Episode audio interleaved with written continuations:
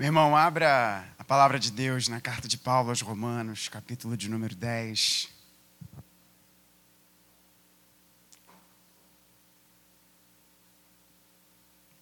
Irmãos, nós, enquanto você vai abrindo aí, nós vamos hoje focar em apenas dois versos, os versos de número 9 e 10. Nós estamos muito animados.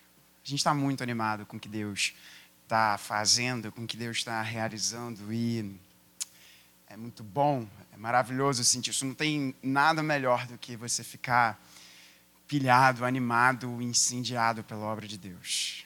Não há nada melhor do que isso. Então, Romanos capítulo 10, versos 9 e 10, eu vou fazer a leitura na nova Almeida atualizada.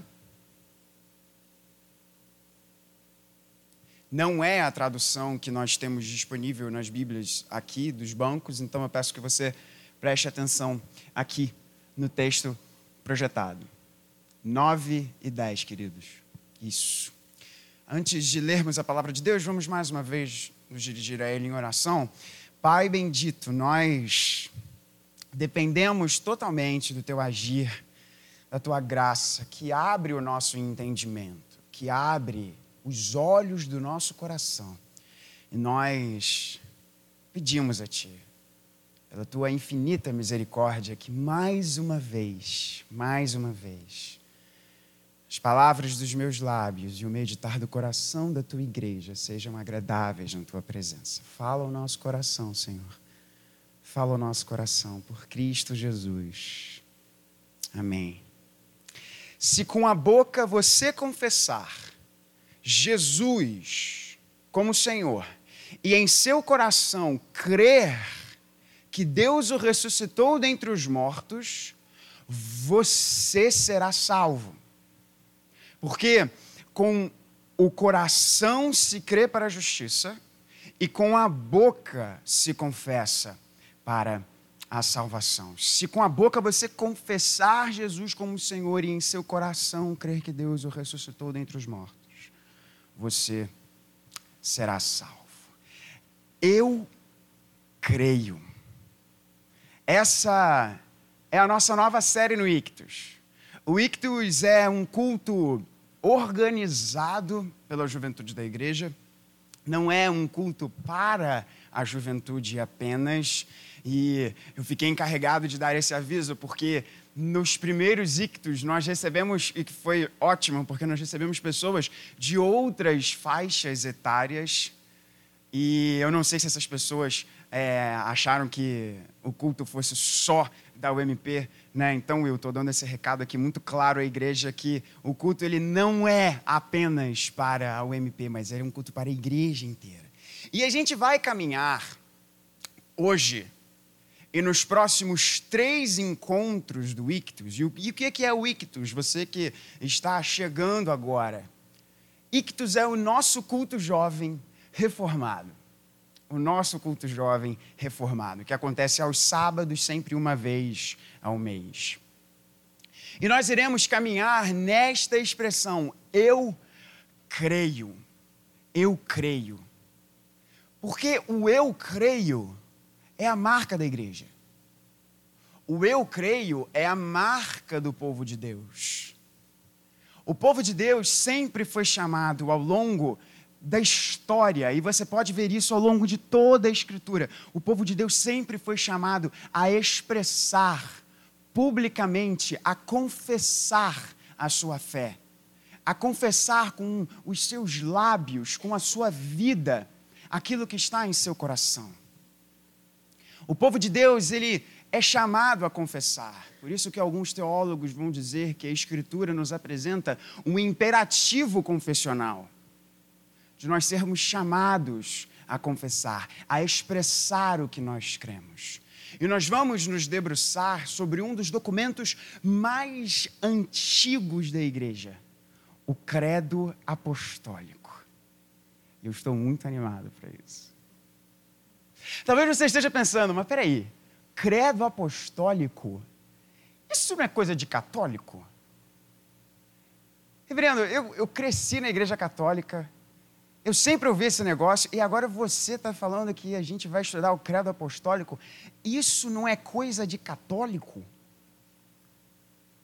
Talvez, se você vindo de um contexto católico romano, você pode ter ficado animado. Uh, que legal, a gente vai estudar o credo apostólico.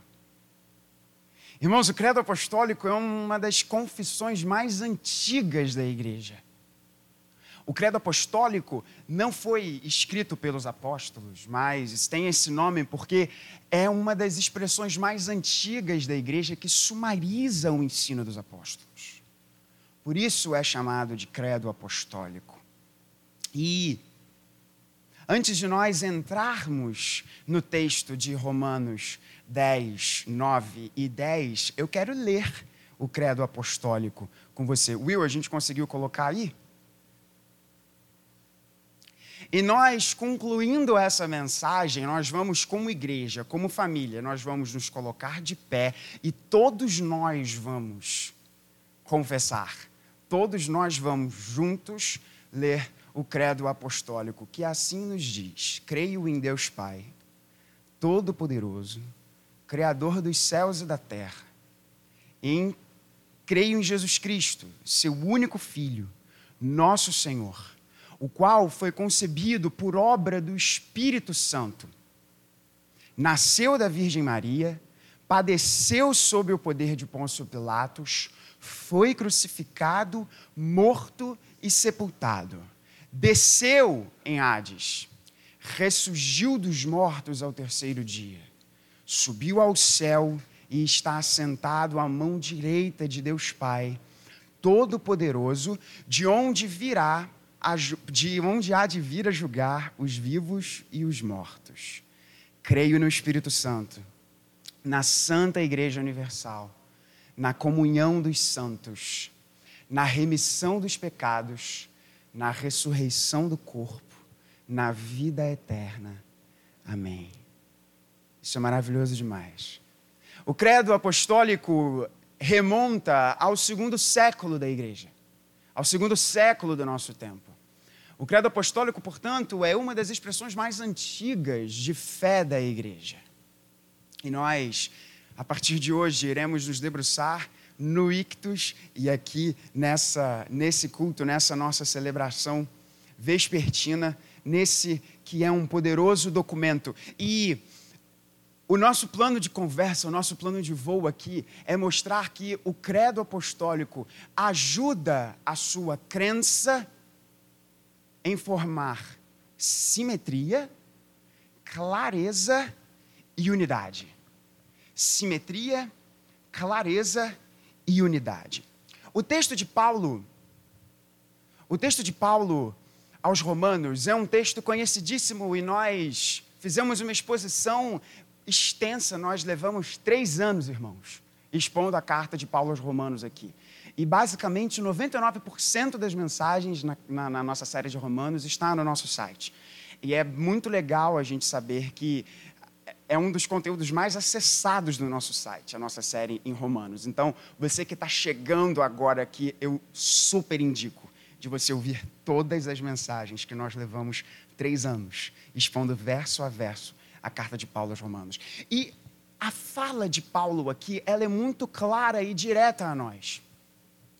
Se com a sua boca você confessar, se com a sua boca você expressar, se com a sua boca você disser, se você confessar Jesus como Senhor, e em seu coração crer que Deus o ressuscitou dentre os mortos, você será salvo.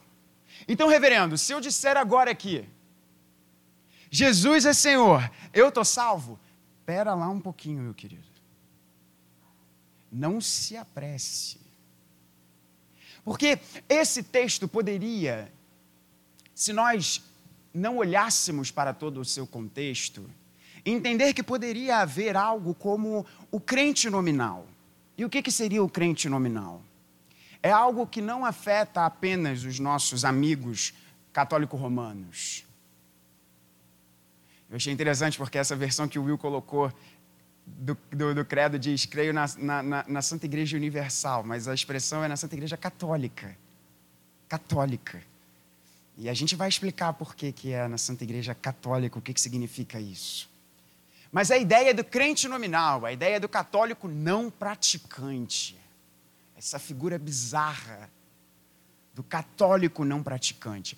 E vamos pensar aqui quantos evangélicos não praticantes hoje em dia também temos. E qual é a pegada do crente não praticante ou do crente nominal, se é que é possível existir alguma coisa dessa? É a pessoa que apenas fala. É a pessoa que responde a uma pergunta e pode até dizer: não, eu creio em Deus, eu creio em Jesus. E se nós fôssemos entender o texto apenas como uma expressão dos nossos lábios, poderia ter essa ideia do crente nominal. Mas o texto não fala isso. O texto diz de uma dinâmica, o texto diz de uma ordem, o texto diz de uma relação. O texto diz: se com os seus lábios você confessar e em seu coração crer que Deus o ressuscitou dentre os mortos, você será salvo.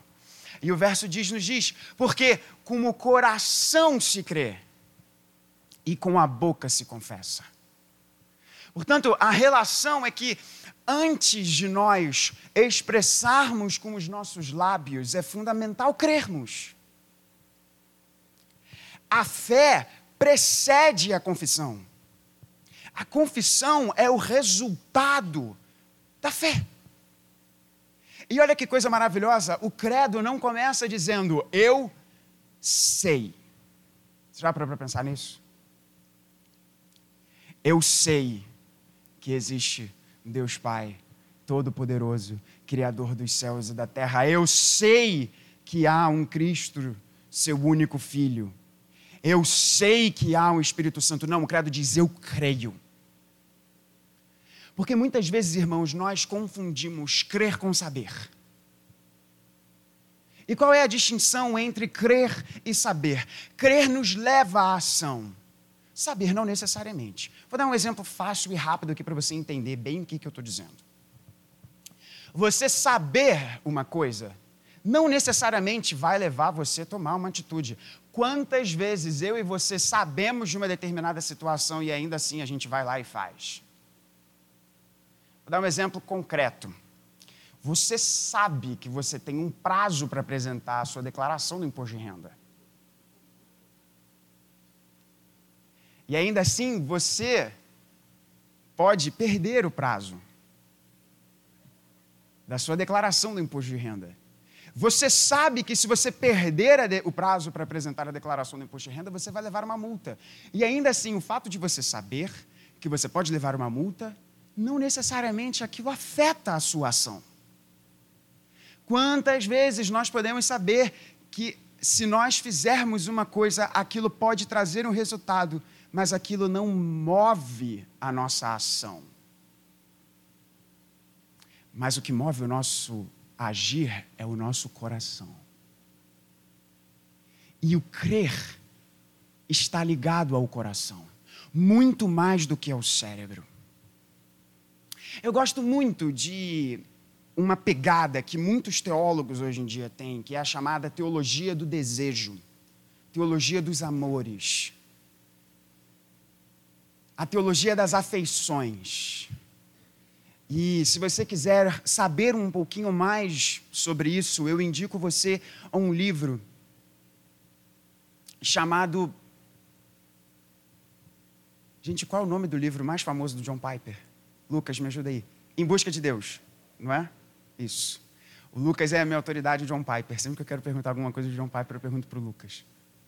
É o livro mais famoso do John Piper, Em Busca de Deus. É Em Busca de Deus, né, Lucas? Beleza. O, o, o portal do John Piper se chama Desiring God, que, foi, que é o, o livro que, que é esse livro em inglês se chama Desiring God e é o principal livro dele. E o John Piper ele é um dos principais destes teólogos das afeições. E qual é o ponto destes teólogos? Qual é o ponto destes pensadores? Nós não somos movidos pelo nosso cérebro apenas. muito mais do que o nosso cérebro, é o nosso coração que nos leva a agir. É o que move o nosso coração, que nos leva à ação. São os nossos desejos, são os nossos amores. Portanto, o que Deus transforma antes de transformar a nossa cabeça é o nosso coração. São os nossos desejos, colocando ali novas afeições, novos amores. Um amor por Ele que antes não havia. Por isso que o credo, irmãos, começa com eu creio. Porque o crer está relacionado ao seu coração, muito mais do que à sua cabeça. O credo não diz eu sei. O credo diz eu creio. Eu creio. E a dinâmica é essa: a crença do coração leva à expressão dos lábios. Por isso que o credo, irmãos, está totalmente enraizado no Evangelho. Porque nós não poderíamos, com o nosso coração, crer e aí sermos justificados, é isso que Paulo está querendo dizer com crer para a justiça. Nós cremos e, portanto, somos diante de Deus declarados justos por Ele. Isso jamais poderia acontecer se Cristo Jesus não colocasse em nós, por meio da Sua morte e ressurreição, novos desejos, novos amores. Isso é maravilhoso de nós pensarmos. Como que isso é verdade? É lindo vermos homens e mulheres, quando recebem a fé, dando seu testemunho, dizendo: Eu simplesmente não cria e agora eu creio. Eu simplesmente não, isso não passava pela minha cabeça e agora é o que eu mais quero. Novos desejos, novos amores. E o crer está relacionado ao coração. O crer está relacionado ao coração. E a beleza do evangelho é que o evangelho ele muda o nosso coração. O profeta Jeremias nos diz de um tempo em que Deus iria transformar corações de pedra em corações de verdade. E apenas o Evangelho faz isso. Por livre obra da graça de Deus, o Evangelho faz isso. Portanto, irmãos, o credo, ele não começa dizendo eu sei, ele começa dizendo eu creio. E como introdução à nossa série Eu Creio, de que maneira o credo apostólico pode ajudar você no seu crer? e, portanto, auxiliar o seu saber. O credo vai nos trazer simetria, o credo vai nos auxiliar com clareza e o credo nos forma, o credo nos traz unidade. Então, até aqui para você entender bem, a palavra de Deus nos diz: se com os nossos lábios nós confessarmos e com o nosso coração nós crermos, nós seremos salvos. Porque com o coração se crê e com a boca se confessa. Portanto, o ponto mais importante é o seu coração primeiro. É o seu coração primeiro.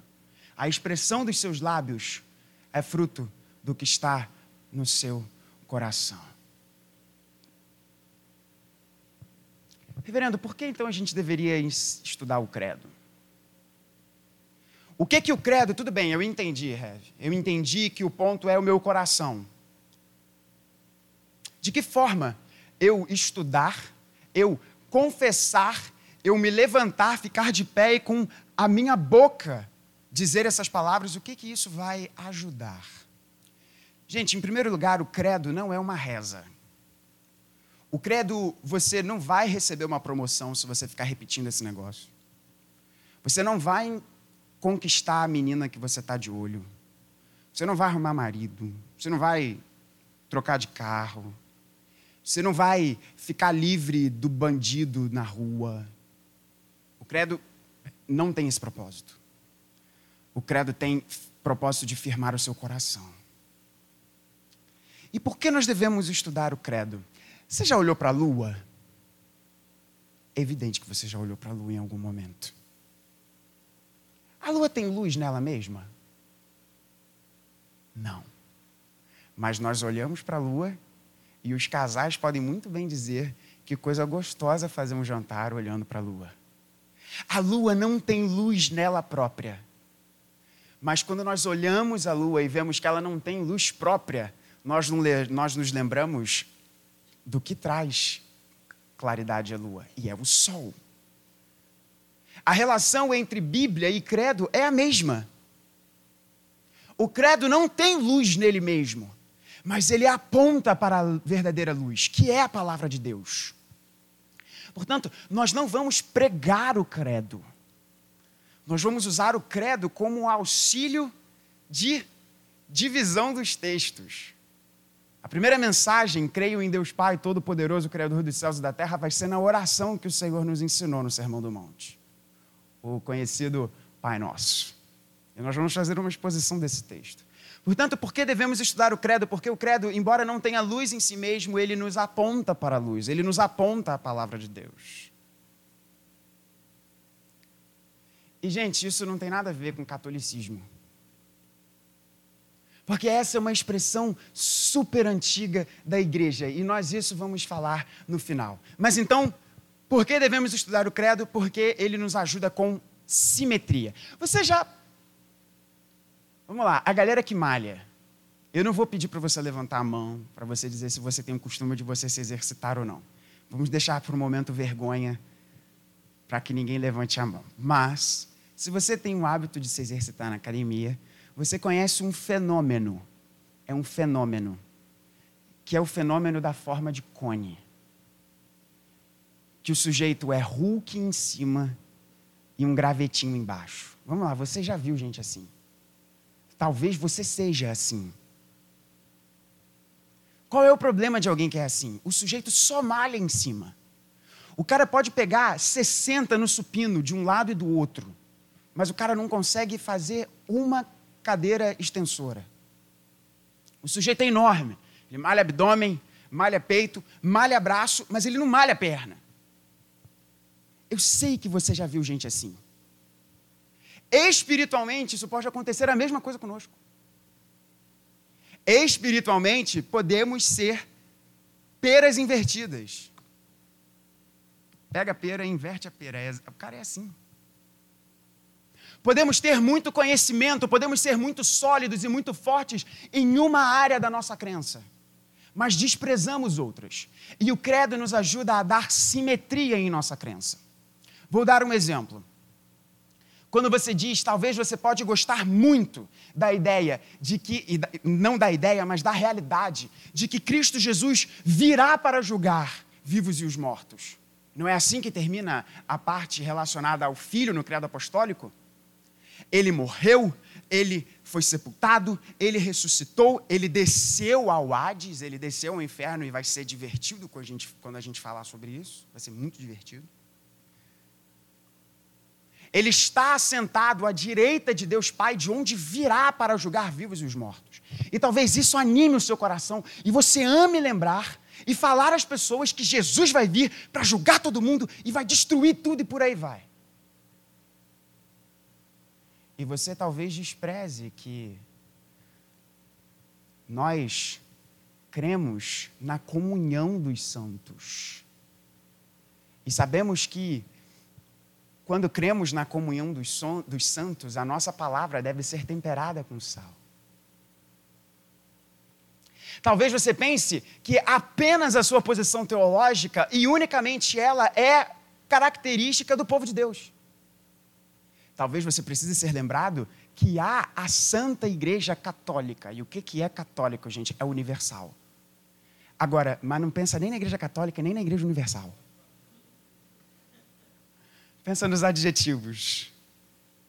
Nós cremos numa igreja que é invisível e que transcende a igreja presbiteriana do Jardim Guanabara, porque ela é formada por todos os homens e mulheres que ao longo da história dobraram os seus joelhos a Cristo Jesus.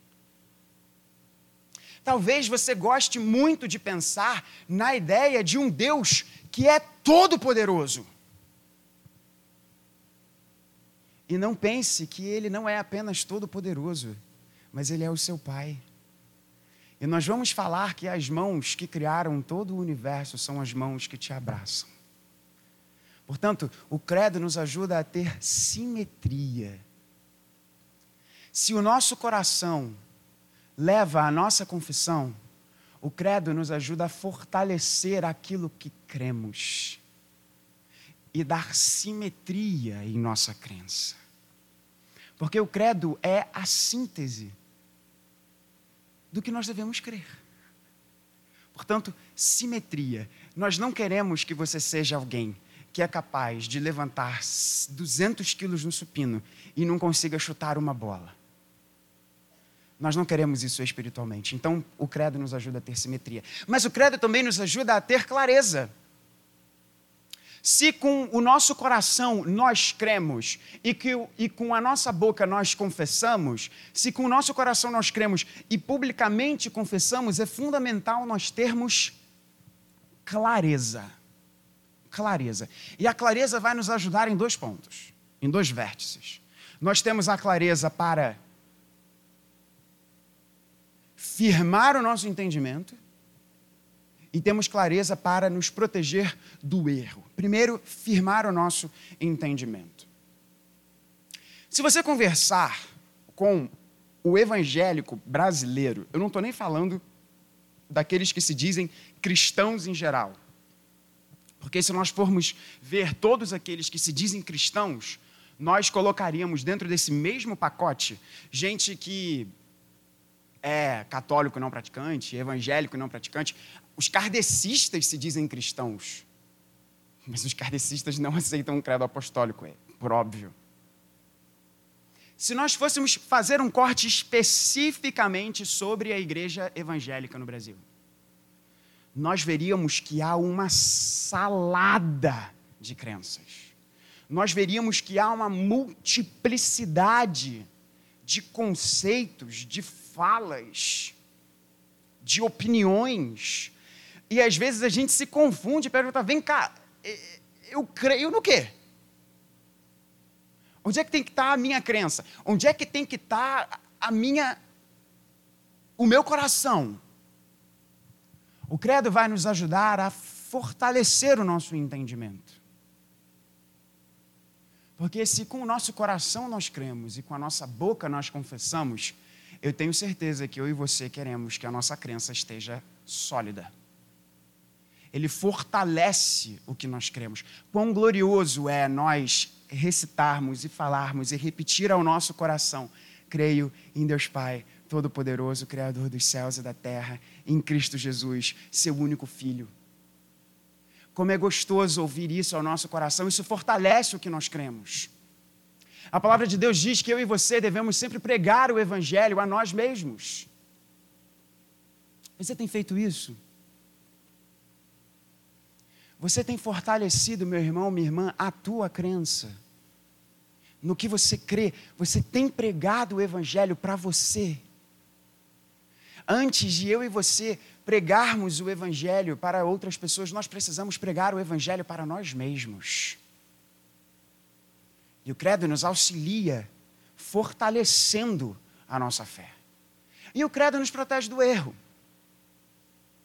Como estava dizendo, se você perguntar para os evangélicos brasileiros, nós veremos, você verá uma multiplicidade de conceitos, ideias, posições que por vezes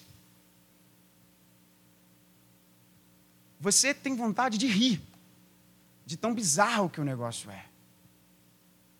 O credo nos ajuda a corrigir o erro, nos dá clareza de entendimento para nós pensarmos no que é correto e no que, no que é certo e o que é errado. Pô, reverendo, mas esse negócio de certo e errado, isso é muito complicado. Eu já ouvi. Tem uma pessoa que eu amo muito, que fala que um dos meus problemas é que eu falo que algumas pessoas estão certas e outras estão erradas. E que determinadas coisas estão certas e que determinadas coisas estão erradas. E é meio polêmico esse negócio, né? A gente está inserido dentro de uma cultura que Todo mundo vive no mundo do arco-íris, dos ursinhos carinhosos, que você não pode simplesmente chegar para a pessoa e falar assim, queridão, está errado. Que você não pode falar para os outros que eles estão errados. O problema todo, vamos aqui usar minimamente a nossa cabeça. Se ninguém está errado, quer dizer que está todo mundo certo. Se está todo mundo certo, eu acho então que eu vivo numa realidade paralela. Porque não está todo mundo certo.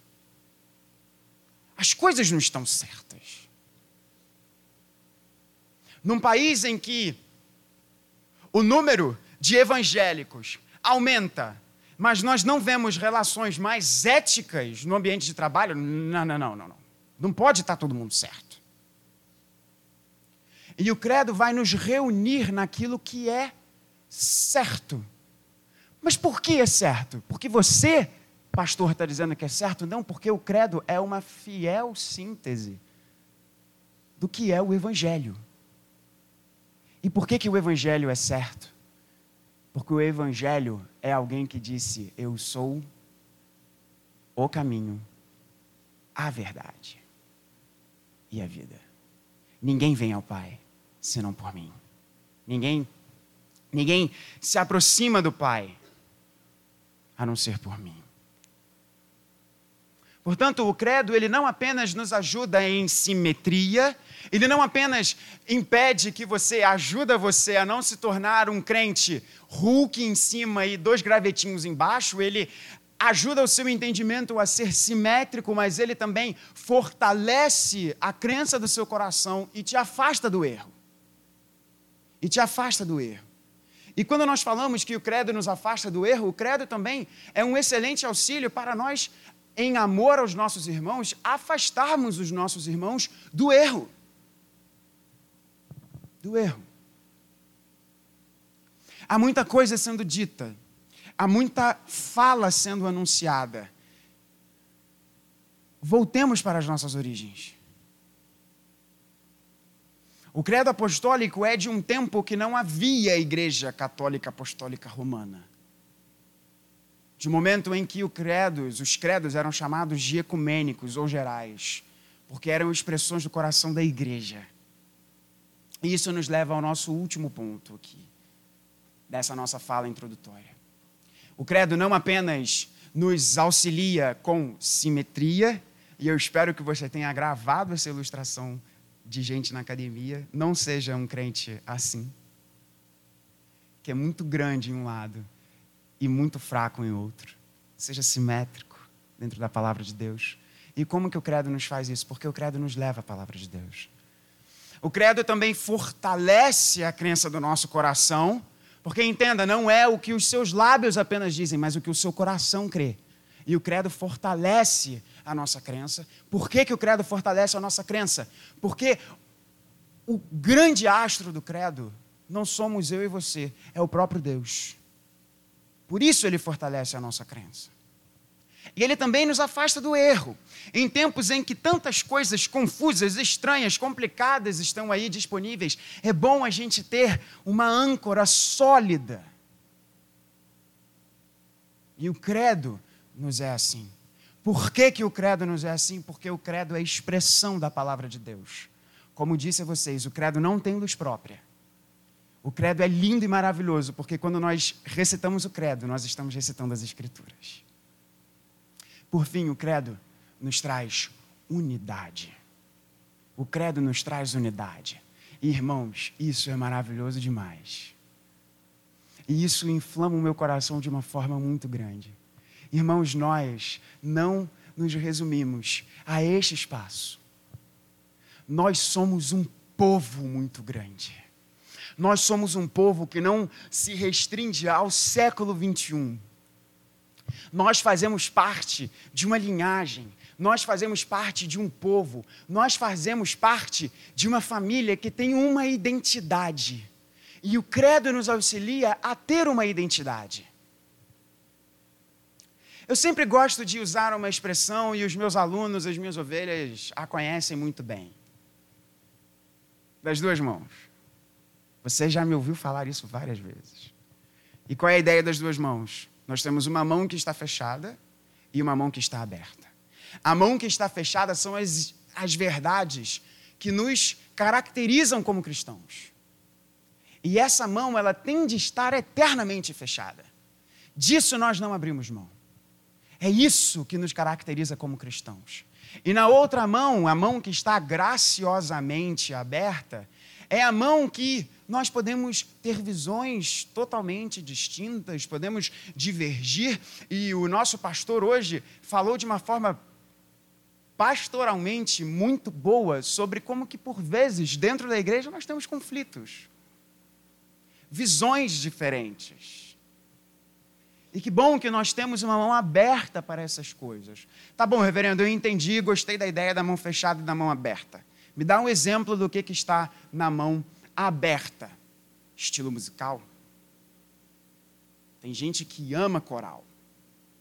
Eu não gosto muito de coral porque eu não consigo entender, na maioria das vezes, o que, que o coral está cantando. Reverendo, a gente tem coral aqui na igreja, não estou falando do nosso. Antes que os irmãos comecem a ficar chateados comigo. Tem gente, por exemplo, que não gosta de toga.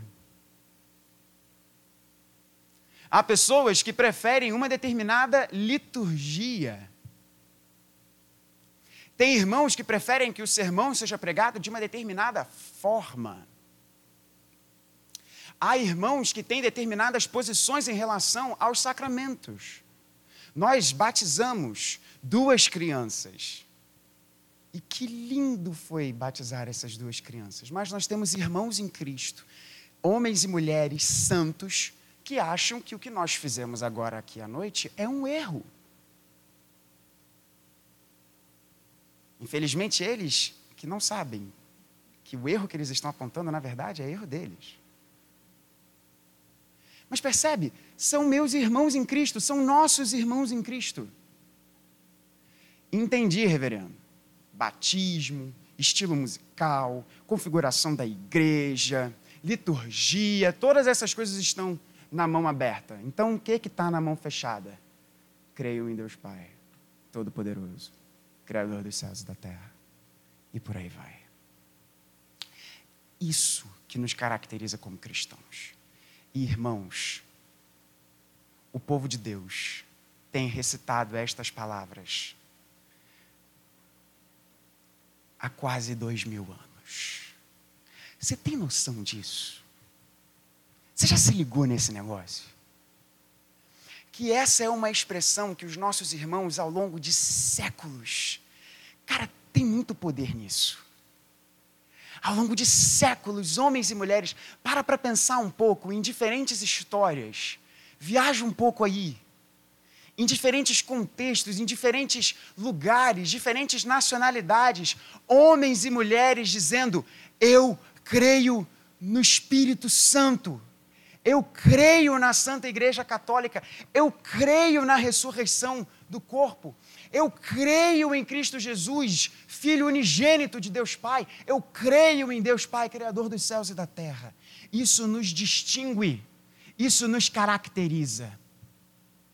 E em tempos, irmãos, que nós estamos fazendo tantas divisões entre nós, eu convido você a usar como meio comum, ao invés de você utilizar gosto musical, visão política, estilo litúrgico, como critério de divisão, você usar como um critério de unidade a confissão.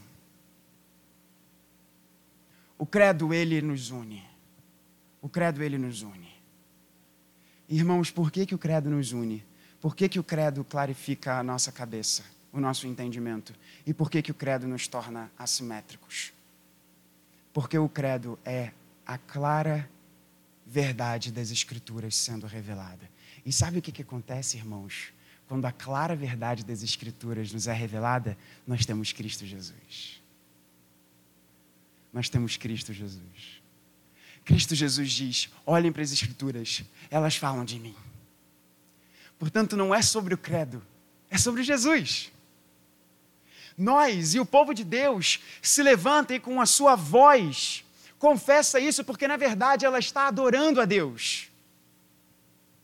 E eu gosto de dizer isso: boa teologia leva à adoração.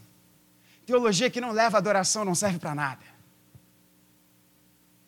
E o credo nos leva às Escrituras, e as Escrituras nos levam a Cristo,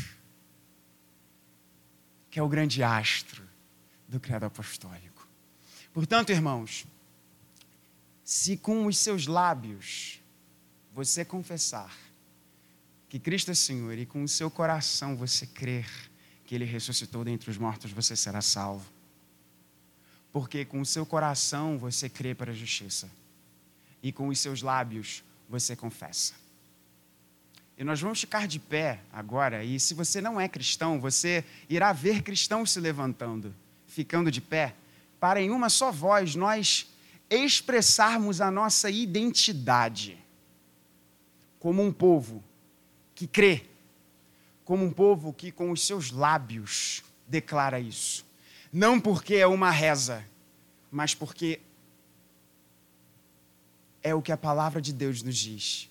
E o que a palavra de Deus nos anuncia está fundamentado em Cristo Jesus. Portanto, vamos de uma forma bem calma, em uma só voz, povo de Deus, dizermos o credo apostólico, que assim nos diz: Creio em Deus, Pai, Todo-Poderoso, Criador dos céus e da terra. Creio em Jesus Cristo, seu único Filho, nosso Senhor, o qual foi concebido por obra do Espírito Santo, nasceu da Virgem Maria, padeceu sobre o crucificado, morto e sepultado, desceu em Hades, ressurgiu dos mortos ao terceiro dia, subiu ao céu e está sentado à mão direita de Deus Pai, Todo-Poderoso, de onde há de